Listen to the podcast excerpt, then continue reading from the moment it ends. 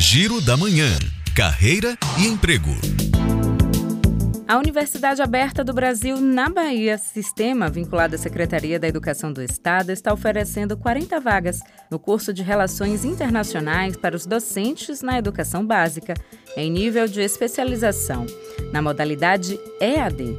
As inscrições para o processo seletivo são de graça e devem ser realizadas até o dia 30 de junho por meio de preenchimento do formulário disponível no site sig.unila.edu.br barra siga. O edital também está disponível no site. O curso terá duração de 18 meses, com início previsto para o mês de agosto. E em Salvador, a CCR Metrô está selecionando profissionais de atendimento, manutenção e supervisão.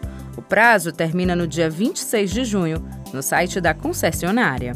E a Companhia Aérea Azul está com inscrições abertas para o programa Melhor Aprendiz, destinado a jovens estudantes entre 16 e 21 anos, em vulnerabilidade social. O prazo termina no dia 10 de julho no site da companhia.